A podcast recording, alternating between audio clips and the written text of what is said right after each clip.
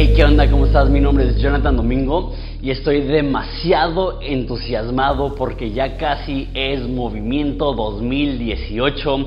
Este año va a estar increíble. Va a estar con nosotros Marcos Witt, va a estar Juan Mejías de Hillsong Barcelona, va a estar con nosotros Esteban Grasman de Iglesia Ancla, luego el equipo de casa va a estar Jonathan Sánchez yo, mi papá, también va a estar Wes Bentley, que es una persona que tiene misiones en Sudán, en África, y va a estar David Gusick, que en mi opinión es el mejor maestro de la Biblia en todo el mundo.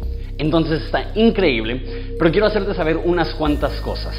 Uno, tienes que conseguir tus boletos antes del 31 de mayo si quieres el descuento de preventa. Es lo más barato que van a estar. Dos, también tenemos descuento en grupo, entonces en la compra de nueve boletos, el décimo boleto es gratis. Tres, algo que jamás hemos hecho y eso es impresionante y grande e importante. Y eso es que simultáneo a movimiento general, vamos a tener movimiento para pastores y líderes los mismos conferencistas, incluyendo, aparte de los que ya mencioné, como cuatro pastores de Estados Unidos de iglesias influyentes, estarán en nuestro campus Quilihuas durante el día dando capacitación más práctica para pastores y líderes y aparte también los otros conferencistas estarán ahí. Entonces el plan es que en la mañana y en la tarde vamos a estar divididos en general y en, pastores y líderes y luego en la noche va a estar juntos con, conciertos y, va a ser un tiempo increíble. Eso es lo más importante que quería que supieras. Quiero que nos acompañes, no quiero que te quedes sin boletos. Entonces compran pronto y nos vemos aquí en agosto. Va a ser del 16 al 18. Más información en movimientoens.com. Dios te bendiga.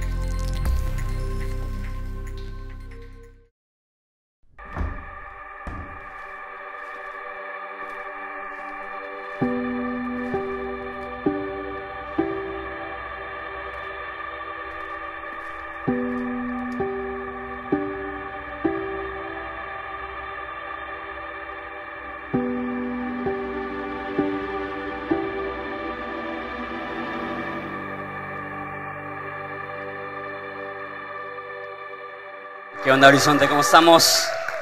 Si tienes tu Biblia, ábrela a Marcos capítulo 2. Continuamos con nuestra serie Redescubriendo a Jesús y de hecho es la tercera semana que vamos a estar viendo este encuentro entre los fariseos religiosos y Jesús.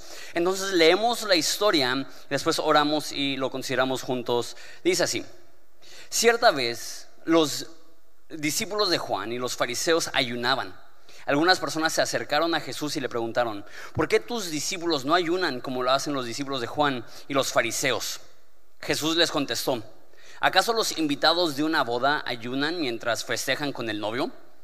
Por supuesto que no. No pueden ayunar mientras el novio está con ellos, pero un día el novio será llevado y entonces sí ayunarán. Además, ¿a quién se le ocurriría remendar una prenda vieja con tela nueva? Pues el remedio nuevo encogería y se desprendería de la tela vieja, lo cual dejaría una rotura aún peor que la anterior. Nadie pone vino nuevo en cueros viejos, y, pues el vino reventaría los cueros. Y tanto el vino como los cueros se echarían a perder. El vino nuevo necesita cueros nuevos. Padre, te pido que nos hables en ese tiempo.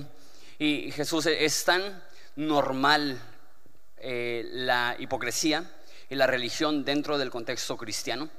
Y hay tantas cosas que creemos que son devoción cuando en realidad es, religiosidad o, tradiciones vacías. Padre, queremos cuestionar nuestras propias vidas a la luz de la palabra y, asegurarnos que lo que hagamos lo hagamos por devoción genuina a ti y no por el deseo de un reconocimiento humano.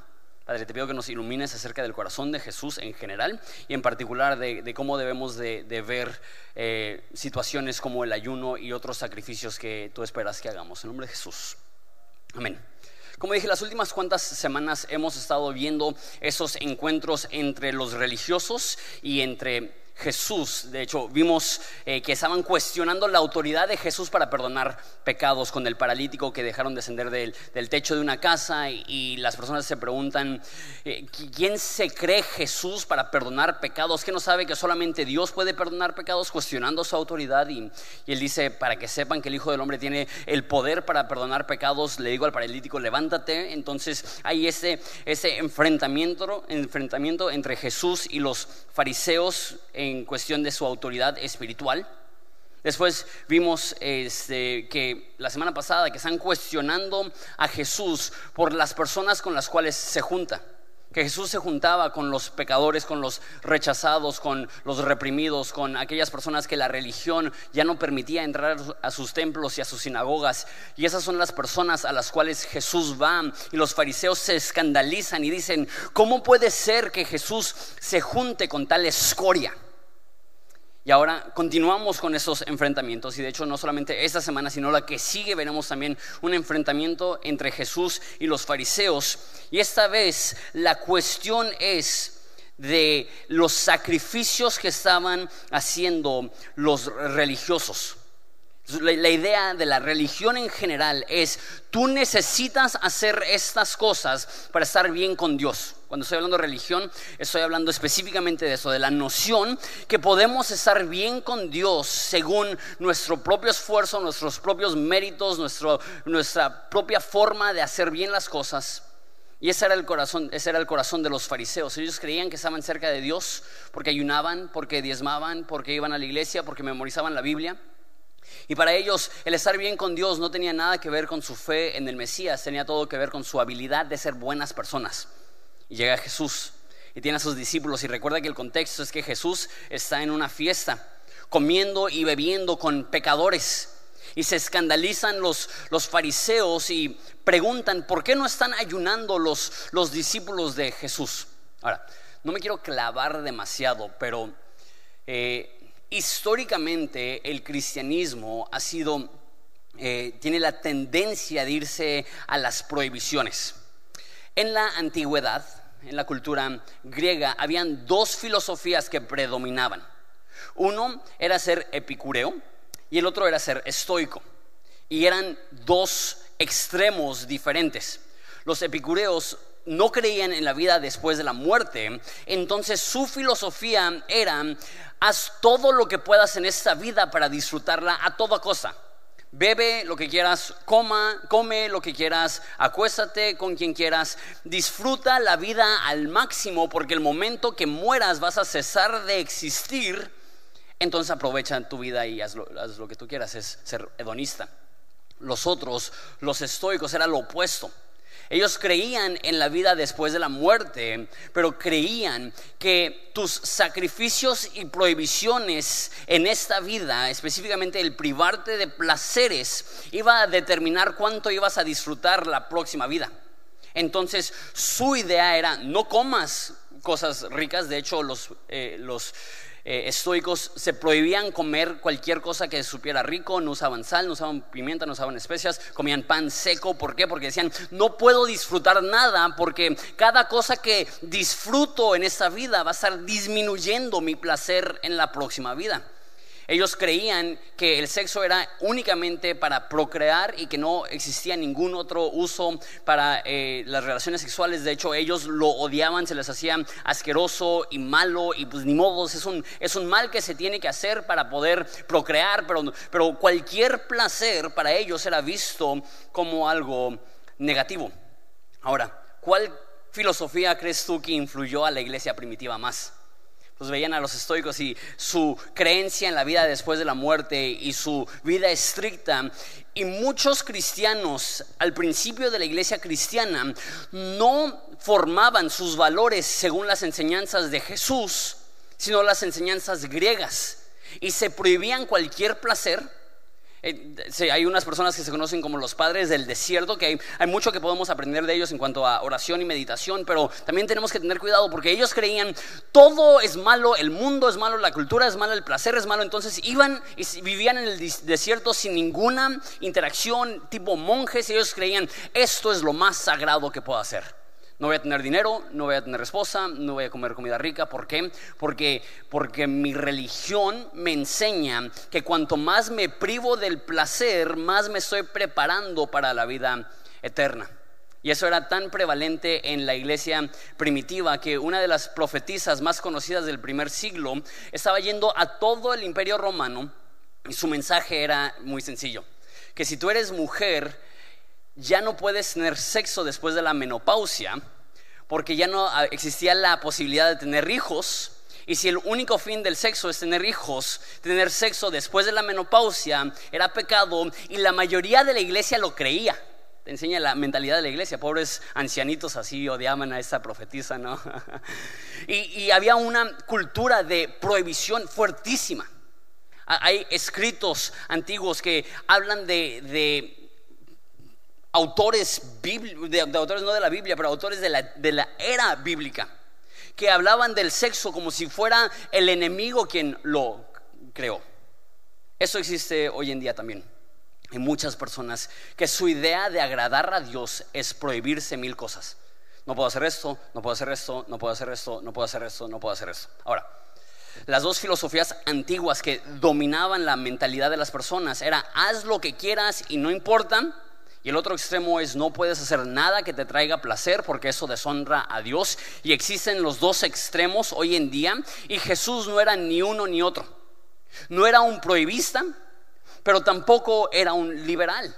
Jesús tenía ese balance en el cual tenía mandamientos y muy firmes y muy fijos, pero al mismo tiempo tenía esta actitud de que la vida cristiana no se trata de tus prohibiciones. Y Él establece una nueva forma de vivir, Él les ofrece una nueva forma de ver las leyes de la Biblia, de ver nuestra autodisciplina. Vemos la, la historia. Es, eh, recuerden el contexto es que Jesús está comiendo y bebiendo con, pecadores, probablemente, y, sé que es un poco controversial, pero no te imagines como una fiesta cristiana donde está así como que bien tranquilo. Esos son las peores personas de la sociedad, comiendo juntos, probablemente hay, gente ahí tomando de más, obviamente Jesús y sus discípulos no, obviamente hay personas ahí que, que están siendo mal hablados, obviamente Jesús y sus discípulos no, pero ese es el tipo de personas con las que se rodeaba Jesús. Literal, es un pachangón. Están los, los fariseos ahí y dicen, hey, es su pregunta en versículo 18. Cierta vez que los discípulos eh, de Juan y los fariseos ayunaban, algunas personas se acercaron a Jesús y le preguntaron, ¿por qué tus discípulos no ayunan como lo hacen los discípulos de Juan y los fariseos? les explico la mentalidad de los fariseos. La ley de Dios del Antiguo Testamento exigía que todo judío ayunara un día al año en el día de expiación, Yom Kippur. Entonces Dios ponía como regla, un día al año tienen que ayunar todos mis seguidores, todos los judíos. Sin embargo, en su afán de hacer las cosas según ellos bien y de agradar a Dios, ellos decían, no, pues si Dios quiere que le demos un día de ayuno, si queremos ser más espirituales, vamos a ayunar un día por semana. Entonces el judío promedio ayunaba un día por semana. Y los fariseos veían al judío promedio y decían, si ellos están ayunando un día, entonces, si pues, ellos son normales, si nosotros queremos ser más devotos, vamos a ayunar dos días por semana. Entonces los, los fariseos y los eh, discípulos de Juan, cada lunes y cada jueves ayunaban. ¿Te imaginas? Y luego probablemente están ayunando ellos y ven a los discípulos de Jesús en una parranda comiendo chido y dicen, oye, ¿no está bien que nosotros dos veces a la semana ayunamos y los discípulos de Jesús qué? Una vez más nos demuestra la actitud de los fariseos y también nos demuestra la actitud de los, de los eh, que estaban intentando acercarse a Dios a través de las prohibiciones. Nos dice Jesús que los fariseos cuando ayunaban se demacraban la cara para que las demás personas supieran que estaban ayunando. Entonces, dos veces a la semana no se bañaban, no se peinaban, literal, se echaban tierra en la cara para verse así súper horribles y que las personas dijeran, ¿qué tienes? Te ves horrible. Y ay, es que estoy ayunando y tengo mucha hambre, pero lo hago porque soy muy devoto y amo a Dios. Y, y su meta, dice Jesús, era ser visto por los hombres. Y la meta de el fariseísmo, de la religiosidad, de la hipocresía, no es agradar a Dios, sino impresionar al hombre. Y eso es lo que sabemos si estamos haciendo las cosas mal, porque nuestra meta no es tener intimidad con Dios, sino apantallar a las demás personas. Tenemos que tener mucho cuidado con eso. Este dice que ¿por qué no ayunan tus discípulos? ¿Es cierto eso que no ayunaban los discípulos de Jesús? No. Eh, nos dice eh, Jesús en Mateo capítulo 6, cuando ayunen, no ayunen como los fariseos. ¿Qué nos demuestra eso? No dice si algún día llegan a ayunar. Dice cuando ayunen. Lo que nos está haciendo saber es que los, que los discípulos ayunaban. No es que no ayunaban. ¿Qué es lo que hacían? Es que no le decían a nadie cuando estaban ayunando. Entonces las demás personas asumían que no ayunaban porque no salían con una trompeta anunciando, hey, estoy ayunando, soy bien espiritual. Ellos lo hacían sin que las demás personas lo notaran. Llegan a Jesús y le dicen, ¿por qué tus discípulos no ayunan? Eres un ejemplo terrible, Jesús. Yo me imagino a Jesús rascándose la cabeza y dice, oye, pero acabo de pasar 40 días y 40 noches ayunando. sí creo en el ayuno, sí ayunan mis discípulos. Y mira la respuesta de Jesús, esto es impresionante. En el siglo Jesús les contestó, ¿acaso los invitados de una boda ayunan mientras festejan con el novio? Por supuesto que no. No pueden ayunar mientras el novio está con ellos, pero un día el novio será llevado y entonces ayunarán. La respuesta de Jesús es clave para entender la mentalidad de Jesús. Las personas dicen, ¿por qué no ayunan? Y Jesús no dice, si ayunamos, nada más que ustedes no lo ven. Ustedes eh, no saben que ayunamos y por eso somos más espirituales que ustedes. Aunque él ayunó un chorro y sus discípulos ayunaban, su respuesta no es si ayunamos. Su respuesta es vamos a ayunar cuando está el novio presente. ¿Qué es lo que está sucediendo aquí? Jesús no tiene el interés, escúchame bien, Jesús no tiene el interés de convencer a las demás personas que es espiritual no está buscando apantallar a las demás personas con su devoción. Los religiosos sí. Para los religiosos, la parte más importante de su devoción es que las demás personas reconocieran su sacrificio. Y por eso ayunaban dos veces a la semana, no porque querían tener un encuentro con Dios, sino que querían que la persona promedio que ayunaba un día por semana dijera, wow, qué espiritualote, yo no me imagino ayunar dos veces a la semana, yo no tengo esa disciplina. Y que ellos decían, Tú no lo tienes, pero yo sí, porque yo soy un fariseo, yo soy dedicado. Aquí les va. La actitud religiosa, la mentalidad religiosa, es devoción no para tener intimidad con Dios, sino para tener el respeto humano. Si hacemos las cosas que hacemos para que las demás personas se impresionen con nosotros, no lo estamos haciendo para Dios. Jesús dice esto. Dice que si haces tus obras para ser visto por los hombres, He ahí tu recompensa. Te aplaudieron, te notaron, te reconocieron, se asombraron de tu habilidad de ser espiritual y Dios dice, esa será tu única recompensa. Pero Él dice, cuando des, cuando ores, cuando ayunes, no lo hagas para ser visto por los demás. Y tu Padre que ve en secreto, te recompensará en público. La idea es, si somos devotos, pero no con el plan de ser vistos. Y sabes, estaba pensando en general de la iglesia de esto.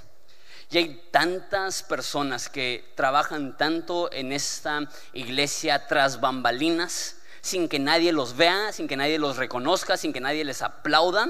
Y Horizonte funciona porque hay cientos de personas que están dispuestos a servir a Dios en lo privado, sin importar el aplauso o el reconocimiento humano, con tal de simplemente poder saber en lo más profundo de su corazón, yo cumplí, yo serví, yo amé, yo di y no lo hice para ser reconocido, lo hice porque amo a Jesús. Eso es el gran contraste, que hay personas que sirven, que dan, que oran que ayunan, que leen la Biblia, porque quieren impresionar y apantallar. Y hay personas que lo hacen únicamente porque tienen una devoción genuina y real por Jesús.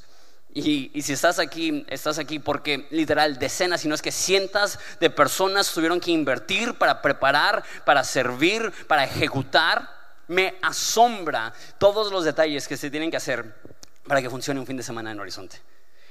Y, no lo vemos. Llegamos y vemos la banda, vemos al predicador y no reconocemos que, que detrás de bambalinas, detrás de las cámaras, detrás de las escenas, hay un chorro de personas que están sirviendo no para ser reconocidos, sino porque realmente tienen un amor genuino por Jesús. La hipocresía siempre se mide por las demás personas.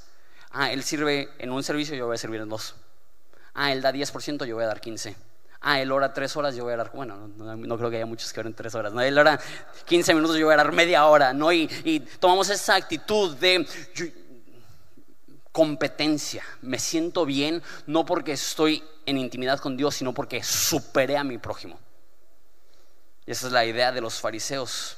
Para ellos el ayuno había perdido el significado y era únicamente una forma de sentirse bien consigo mismos. Por eso esa no es la razón que servimos, esa no es la razón que damos, no es para sentirnos bien con nosotros mismos o para impresionar a las demás personas, es para servir y amar a Dios. Y dice este, que si está el novio presente, no van a ayunar. Entonces da un ejemplo que cualquier persona entendería no vas a una boda y ayunas. Pero ¿sabes qué es lo que es chistoso? Estaba preparándome y leyendo unas cuantas cosas, que había rabinos durante el tiempo de Jesús que estaban, ellos eran los encargados de poner las reglas y ellos tenían que poner la regla, no ayunes en una boda. Porque llegaban personas, las bodas duraban una semana, imagínate si ayunas dos veces a la semana, pues dos días de la boda vas a tener que ayunar. Entonces habían personas que llegaban a las bodas y decían, ah, pues quisiera acompañarte en tu celebración, pero pues la verdad es que estoy ayunando y, ahorita no puedo. Y Jesús dice, no manches. Hay, momentos, hay tiempos, hay etapas.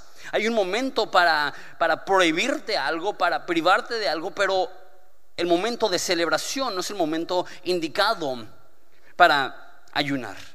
Y él dice, si los amigos están con el novio, no van, por respeto al novio, no van a ayunar. Lo que está diciendo Jesús es, es importante discernir el momento. Es importante como cristiano saber ser disciplinado. E, eso que ni qué. Parte del ser cristiano es aprender a decirle no al pecado y sí a Jesús. No a ciertos hábitos y sí a ciertos hábitos. El cristianismo es marcado por devoción, disciplina y sí, hasta prohibición de cosas que Dios prohíbe. Pero aquí les va lo que está enseñando Jesús, que creo que a veces se ignora dentro de la iglesia cristiana.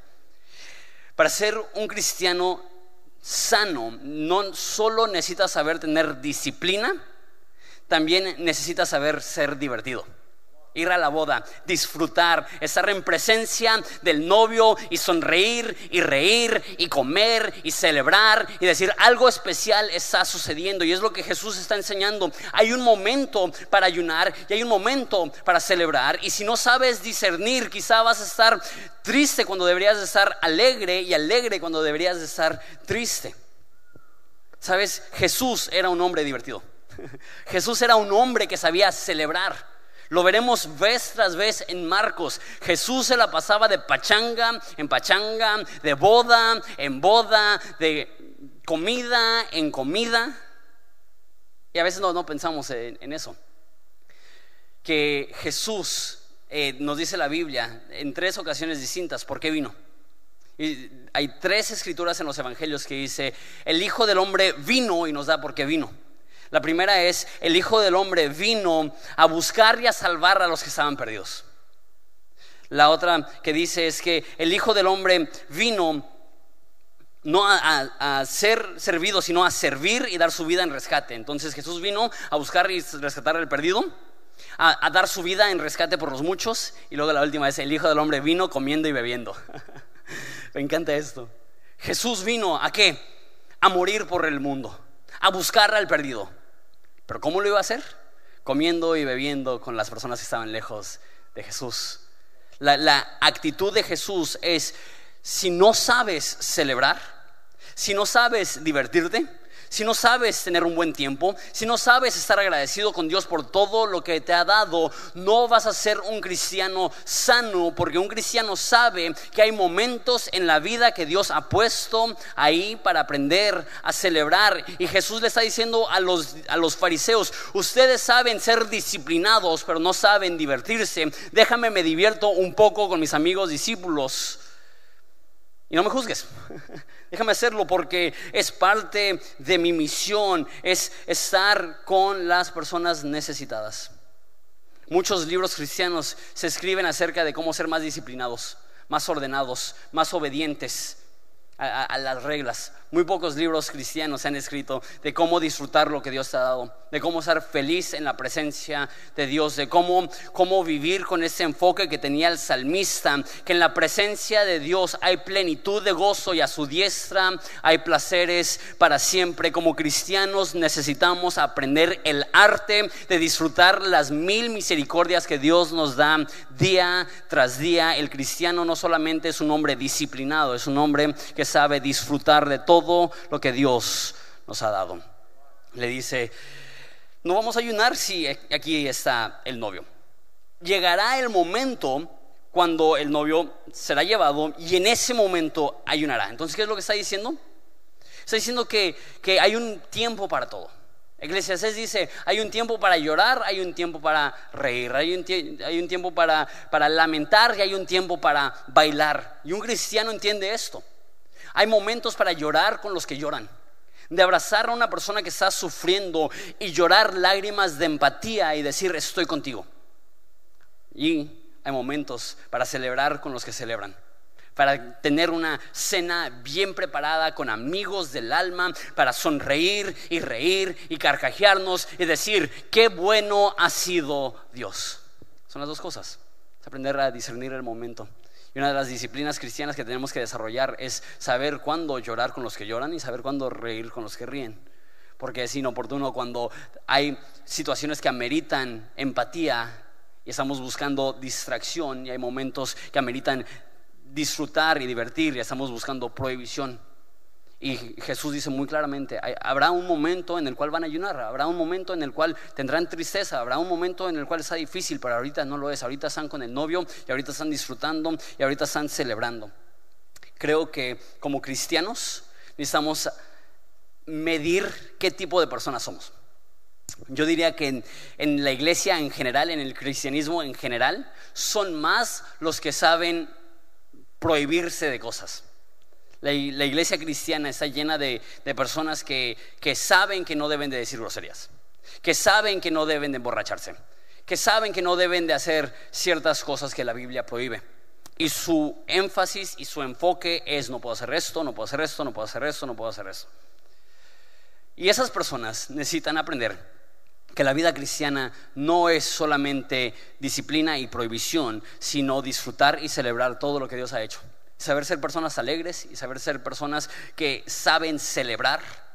Hay personas aquí que necesitan salir con sus amigos, tener una buena comida, ir a una carne asada y reírse hasta que les duela el estómago sabiendo que es gracias a Dios que tenemos el privilegio de estar vivos y de tener amigos y tener una iglesia y tener salud y tener familia y estar genuinamente felices y agradecidos por todo lo que Dios ha hecho. Sin embargo, en Horizonte creo que el péndulo quizá va un poco al otro extremo. Que, hay personas que nos encanta la pachanga. Nos, nos encanta el ser recordados constantemente que nuestra fe no es una fe de prohibiciones. Necesitamos aprender a ser disciplinados, aprender a ayunar, aprender a tener una vida de oración dedicada. Por eso hicimos la serie hace unos meses de hábitos de fe, porque mi preocupación es que, que en, en el plan de celebrar la libertad que Dios nos ha dado, que se nos olvida que Dios nos ha dado parámetros para llevar una vida sana. Entonces tienes que identificar cuál soy yo. A mí se me da fácil la celebración, chido, probablemente le tienes que invertir a la disciplina.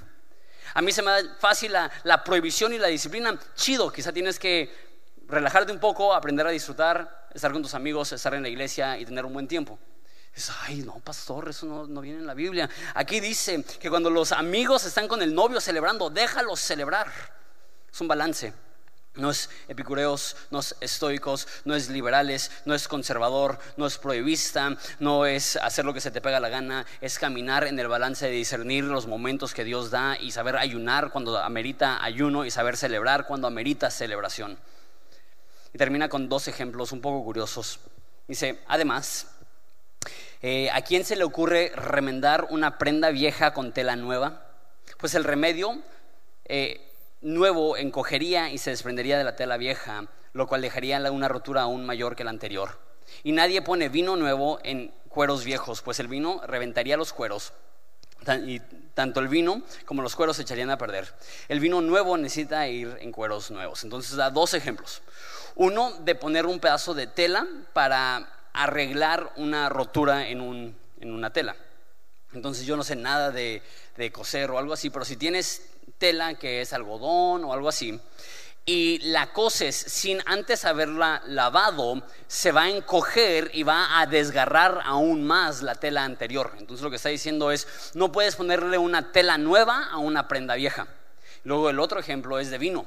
No puedes poner vino nuevo en, un cuero, que los han visto quizá en, fotos o quizá han comprado un cuero de, vino. Cuando pones un vino nuevo, todavía está en proceso de fermentación, soltando muchos, muchos gases, muchos, eh, no sé, químicos, y entonces se está expandiendo entonces si lo pones en un cuero tieso, esa expansión va a reventar eh, el cuero. Entonces en los dos ejemplos dice, si intentas forzar algo nuevo en algo viejo, lo nuevo se va a desperdiciar, la tela se va a romper y lo viejo también se va a romper, el cuero se, va a romper. Ese ejemplo está llenísimo de significado y quiero hablar nada más un ratito ya para terminar acerca de qué es lo que está diciendo Jesús. Obviamente lo, primordial es que no puedes poner algo nuevo en algo viejo, es incompatible. ¿Qué significa esto? Uno, el cristianismo no se trata de vivir en el pasado, sino en el futuro. La actitud de Jesús siempre era lo nuevo. Y es curioso, porque la mayoría de personas usan la frase que viene en, Eclesiastés, no hay nada nuevo bajo el sol. El cristianismo no se trata de cosas nuevas, se trata de cosas viejas. Sí, pero la actitud de Jesús siempre era algo fresco. Quizá algo añejo, algo antiguo, pero no algo seco, no algo sin sabor, no algo sin vida. El plan de Jesús es que su iglesia siempre se sintiera fresca. Y lo que pasa dentro de la iglesia es que siempre tenemos la tentación de celebrar el pasado, de agonizarnos por el presente y de asumir lo peor para el futuro. No sé si les ha tocado. El pasado, en los ochentas, ahí sí se movía el Espíritu Santo, no como hoy, ¿no? Que esos morros no saben nada del Espíritu Santo, no tienen idea cuántas veces he escuchado eso. No, es que antes en, los sesentas ahí sí eran, no, pues, eh, en el 2000, no, esas, las canciones cristianas de los años 2000, esos sí eran las buenas, y ahora Hillsong y Young and Free, no, eso, eso no es ministración, y, y hay esa actitud de, de, despreciar el presente, de ver con pavor al futuro y de, y de adorar el pasado. Eso no es lo que hacía Jesús. Jesús siempre veía al futuro con esperanza. Jesús siempre sabía que Él estaba haciendo algo nuevo y hay profecías que Jesús siempre va a estar haciendo algo nuevo. Me lleva al segundo punto que es muy similar, que Dios es un Dios de hacer cosas nuevas. Tú dices, sí, pero la Biblia dice que no hay nada nuevo bajo el sol. Lo que está diciendo ahí eh, Salomón es que vivimos en un mundo de ciclos que lo que tú estás viviendo ahorita va a ser lo mismo que tus papás vivieron cuando tenían tu edad y lo que tus abuelos ah, vivieron cuando tenían tu edad. No está diciendo que no vamos a innovar. No está diciendo que las cosas no cambian. Si no hay nada nuevo bajo el sol, entonces sí hay un chorro de cosas nuevas. No me puedes decir que existía televisión cuando vivía Salomón, que existía internet. Todas estas cosas son nuevas. ¿Qué es lo que está diciendo? La mentalidad humana no cambia con el tiempo. El, corazón humano no cambia con el tiempo. No evolucionamos y nos convertimos en, humanos más maduros. No hay nada nuevo bajo el sol. Pero no está hablando de métodos, no está hablando de entorno, no está hablando de tecnología. Lo que yo veo es que aún en el cielo, fíjate bien, en Apocalipsis dice que cantarán un cántico nuevo. Dice en Isaías que Él abrirá caminos donde no hay caminos. De hecho, nuestra fe se basa en el hecho que Jesús va a regresar de nuevo y hacer de este mundo un nuevo cielo y una nueva tierra para vivir en la eternidad con Él. Dios se dedica a lo nuevo. Tres, para ver innovación necesita ver una cultura fresca es imposible intentar forzar a creativos en moldes viejos.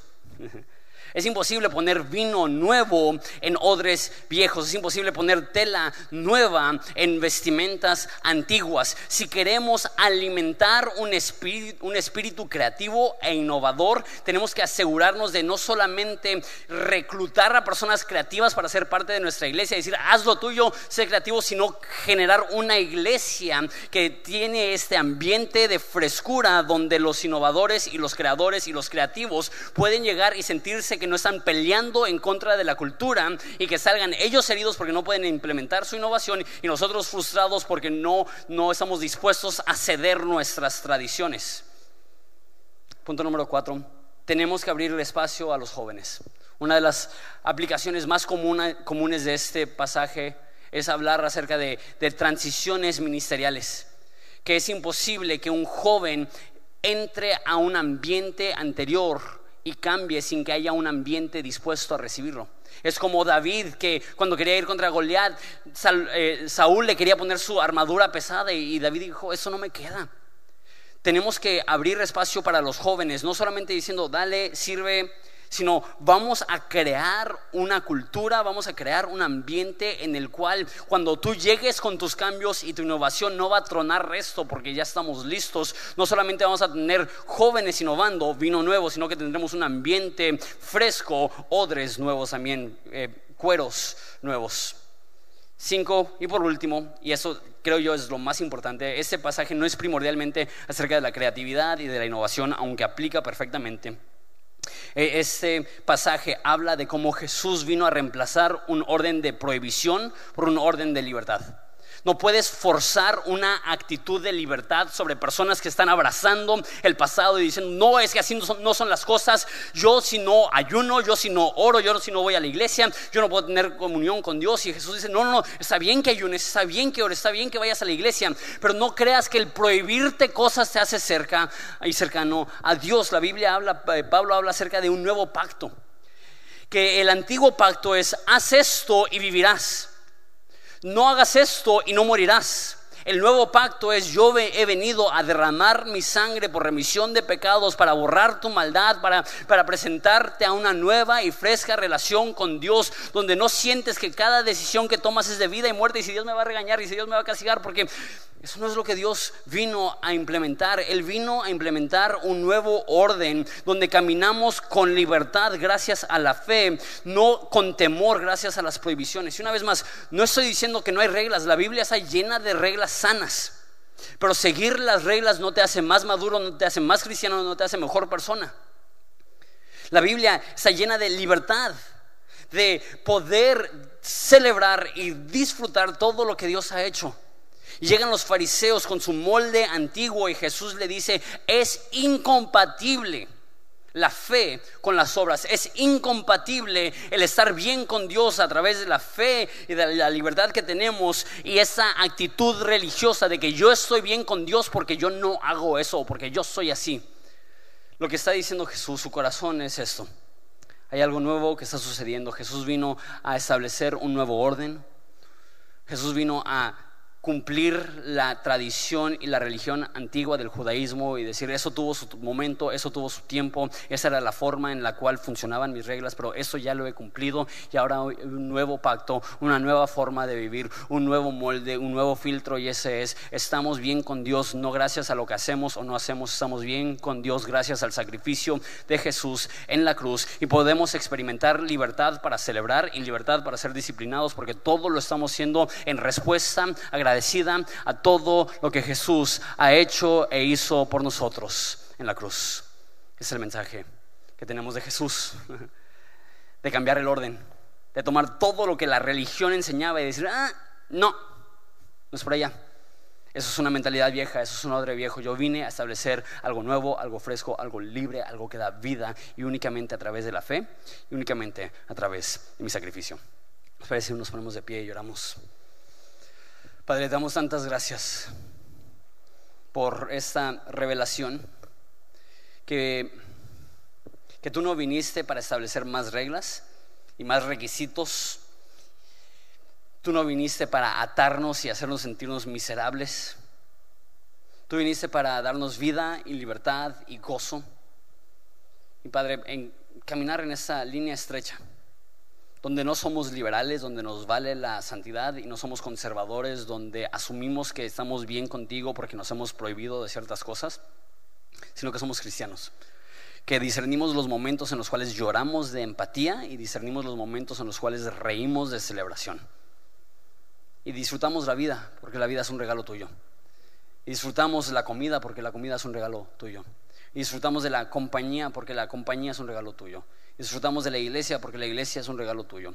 Disfrutamos de tu presencia porque tu presencia es un regalo tuyo. Todo lo que tenemos ha sido un regalo hermoso y si no aprendemos a celebrar, no estamos siendo agradecidos por tus mil misericordias. Ayúdanos a ser ese tipo de iglesia en el nombre de Jesús. Amén. Vamos a ver a Dios juntos. Es fuego en la noche. Es agua en el desierto, luz en la soledad, es color en un lienzo, es calor a mi alrededor, es viento en el silencio, es su voz.